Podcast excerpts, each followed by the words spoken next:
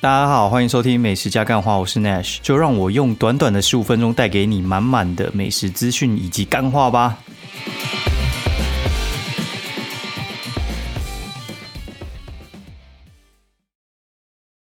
大家好，欢迎收听美食加干话第四季的第二十集，我是 Nash。然后，哎，这周台风天大家过得还好吗？然后这这周台风，你知道台台北其实没啥事，你知道。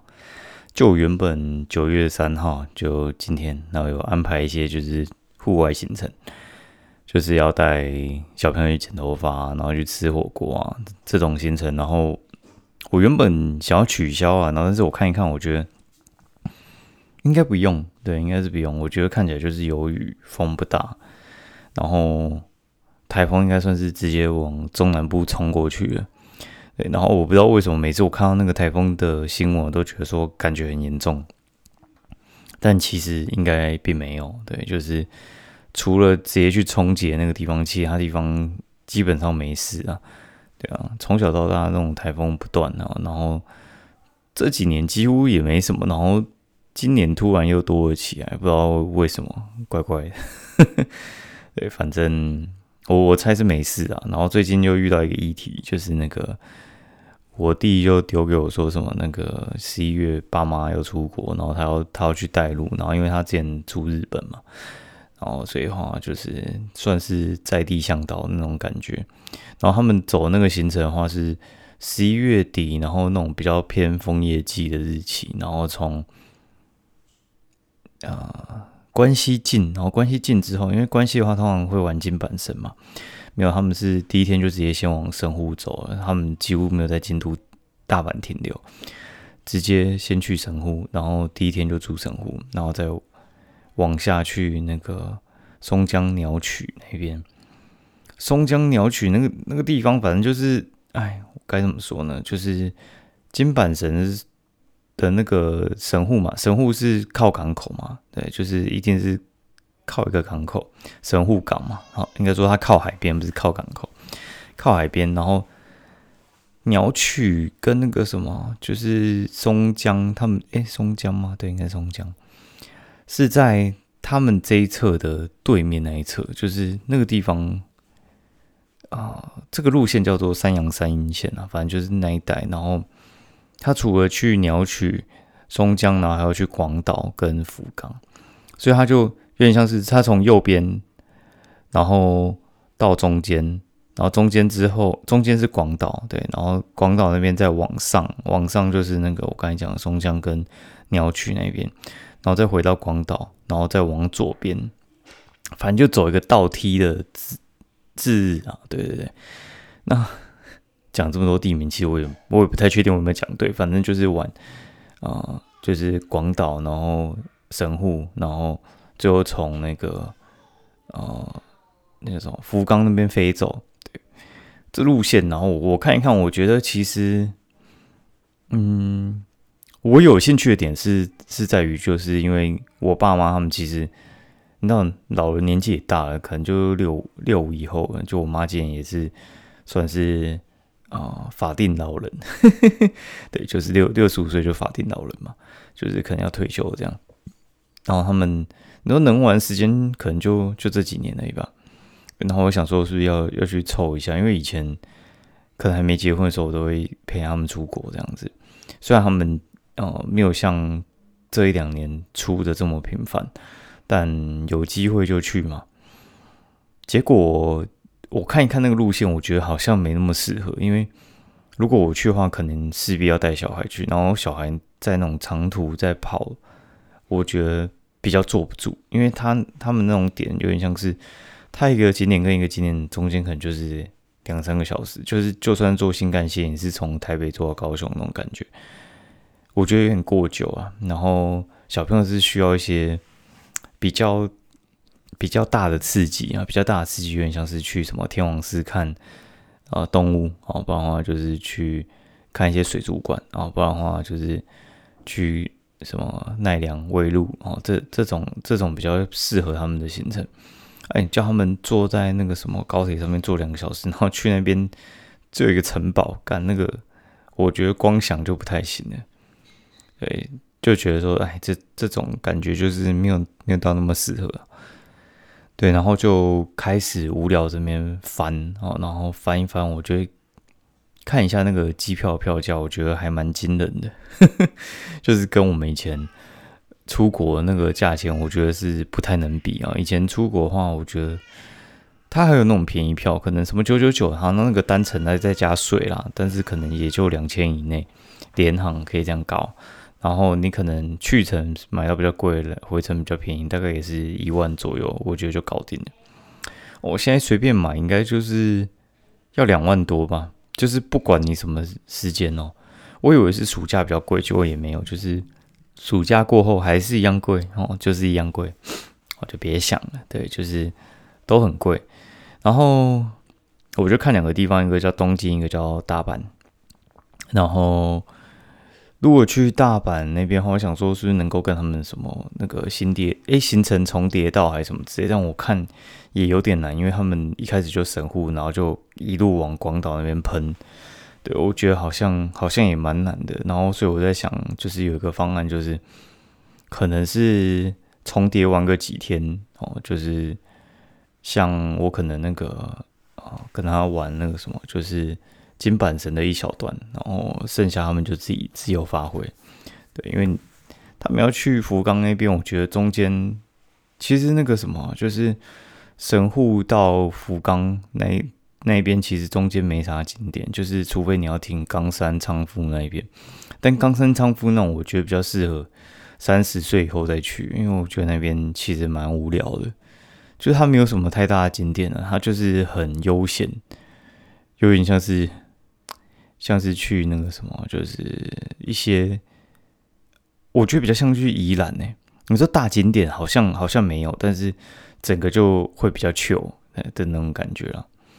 嗯，我之前去冈山昌福，什么昌福美观地区，我觉得那个那个蛮无聊的，那蛮多地方都有的那种感觉，就是你你去那个什么台中那种运河旁边，就稍微稍微没那么干净了呀。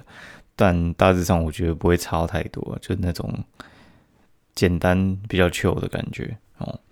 然后，那我就开始分两个地方嘛，第一个是大阪，然后再的话就是东京。然后这两个地方都有各吸引我的地方。我觉得大阪地区那边他们其实博物馆、水族馆，然后还有一些就是适合小孩的东西。你先不要管那个什么啊，就是。环球这种哦，或者是迪士尼这种哦，对，迪士尼是说东京，就是这种比较大型的那个，我觉得可能要国小之后，你撇除那一种话，其实我觉得没有那么困难。对，就是他们的像水族馆那个带小朋友就可以玩一天，只是你可能间接要担心他能不能走这么久。对，对，但我觉得目前还算抱得动啊。然后如果你是在市区的话，其实我觉得坐下来都不是什么太大的问题。就是你可能找个咖啡店坐下来吃个东西就可以解决，然后就可以再继续走了。然后累的话就就回饭店休息，对，就去一点。因为我觉得也不用到那么紧啊。我觉得呃大阪大阪这一区给我比较 OK 的感觉，对。然后像去东京的话，东京的话我觉得也是有可以小朋友去的地方，对，但是。看一看之后，你就会觉得，嗯，少了一点什么。因为你去东京的话，它其实我觉得最方便的是它可以那个松山羽田飞。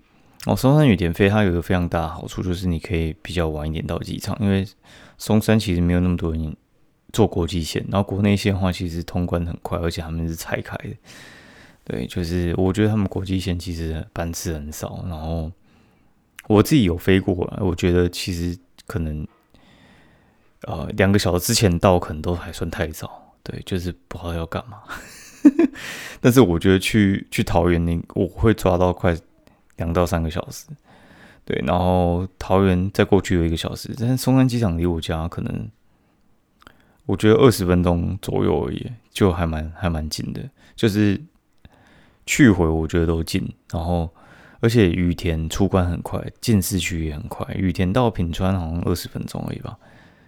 就从那个成田弄到哦，市中心干那个随便都一个小时哦，大阪那个机场到市中心也是一个多小时，对啊，我会觉得那种大人可能 OK 啊，小朋友可能就已经尿崩了，对我我只能跟你讲，就是可能尿崩了，对，然后但你知道，就是我我看这些有时候会看到有点哎入迷，然后再加上前一阵子就是我我在那个。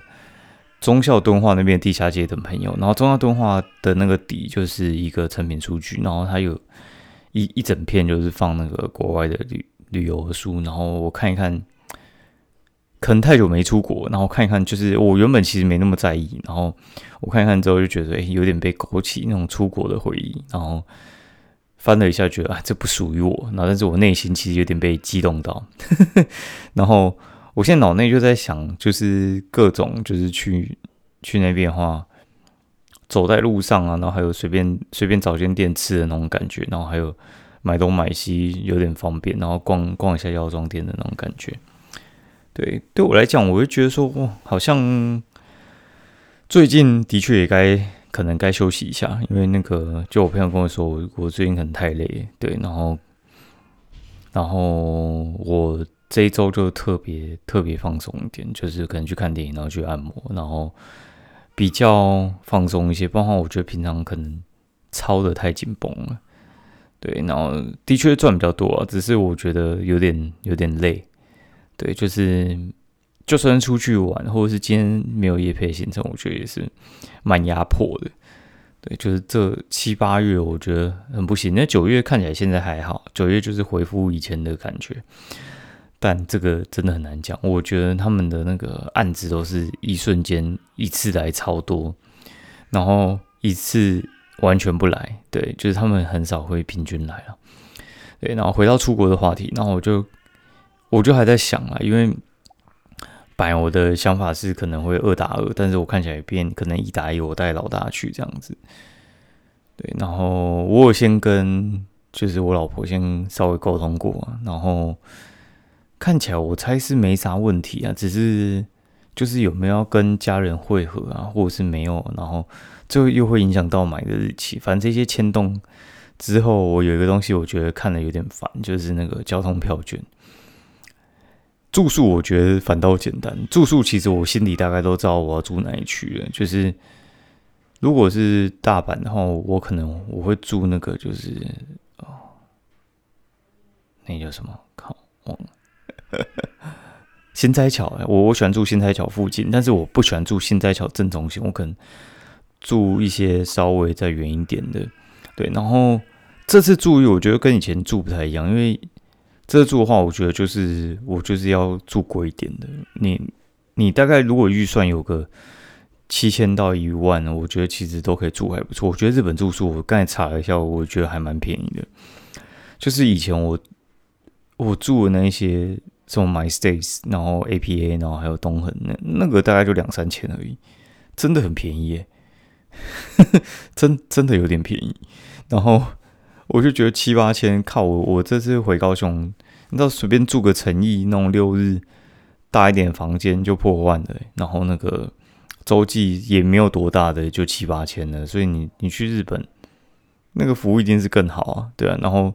人家也是五星的，然后你你可以去住他们那个什么喜来登啊，然后什么就是万豪啊之类的，我觉得他们那边真的没有特别贵，对大家说我是真的。然后，呃，我觉得应该就看看吧。我已经最近在做功课，然后等到有有下文再跟大家说。嗯，我猜我猜啦，我猜要么十月十月初哦，就是我可能把国庆假期卡进来，对。然后再搭配，哦，搭配可能就是前前后再拉个几天吧，对。然后如果是国庆假期，我应该就会飞东京了。那如果说是十一月，我我猜会是大阪，对。因为如果是飞东京的话，因为我觉得因为国人出国，再加上日本那个时候好像有点放假，对，所以的话，我觉得那个出入关会卡比较久，然后应该会稍微避开一点，嗯。然后好，今天节目先到这样。然后我们先来讲一下吃的东西。今天也东西也不少，我们来慢慢说。哦，第一天去吃凯菲屋，然后凯菲屋吃完去看什么跨界玩家，推荐给大家哈。然后凯菲屋它其实就是君悦底下的吃到饱。那君悦底下的吃到饱，其实我对这家算是印象超差的。我觉得他在台北吃到饱里面，我觉得呃丰富，然后凯菲屋将那个凯撒这三间基本上是不太能碰啊。对，我觉得就是吃过很多次，然后也都没什么改善，然后我觉得也不用改善的，反正他们就是这样吧，就是他们会变成这样，其实一定都有他的原因了。然后就有一个朋友说什么啊，可是他说凯菲不错啊，三小之类，反正我说 OK 啊，好，那不然不然来去吃啊，反正我们卡我买一送一嘛，然后一个人一千块啊，再雷就也才一千块，就放给他去嘛，对啊，如果说你是吃什么 Joy 什么之类，吃到四千多，然后。不好吃，我就我就觉得不行啊！一千多就算了，那我们就就六个人用三张美国运动卡去吃一波哦。然后，哎，我我觉得凯菲屋的状况呢，就是嗯，它真的整体来讲就是不太好吃。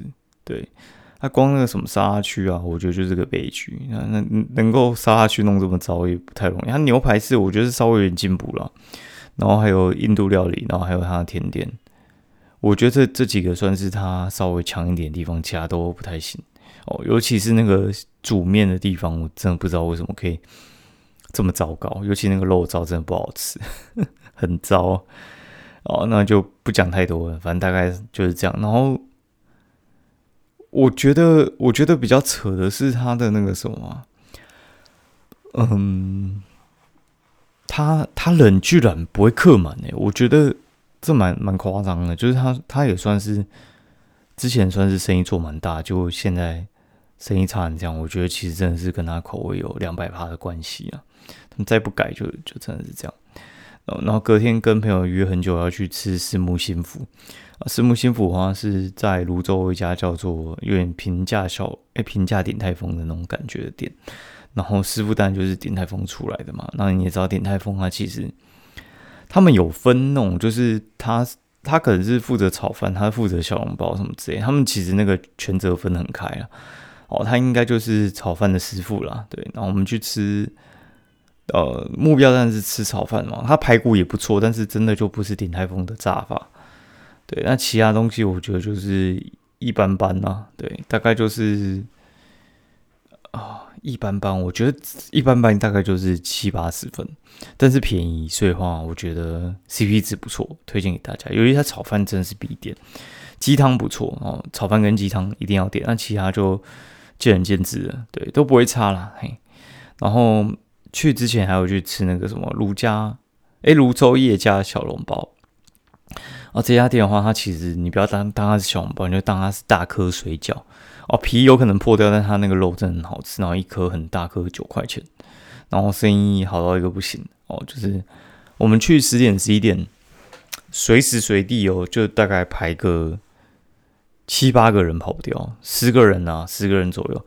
然后里面的那个员工大概是十十个啊，应该说七个同时在捏啊，然后有一两个在那边外场在弄，生意好到一个不行。然后老板对我们还算蛮友善，他就是。看我们四个人去嘛，然后我们点一笼就是十颗，然后他就说啊，你们人比较多，一人三颗比较好了，就再多塞给我们两颗，真的很感谢他。然后吃完之后，我们觉得真的很热，就是上一周一二真的热到不行了。然后去吃那个泸州市场里面的三色豆花，就在连勇士旁边那家叫三色豆花，然后躲在市场就是杀鸡杀猪里面哦的叫三色豆花，味道真的不错，然后。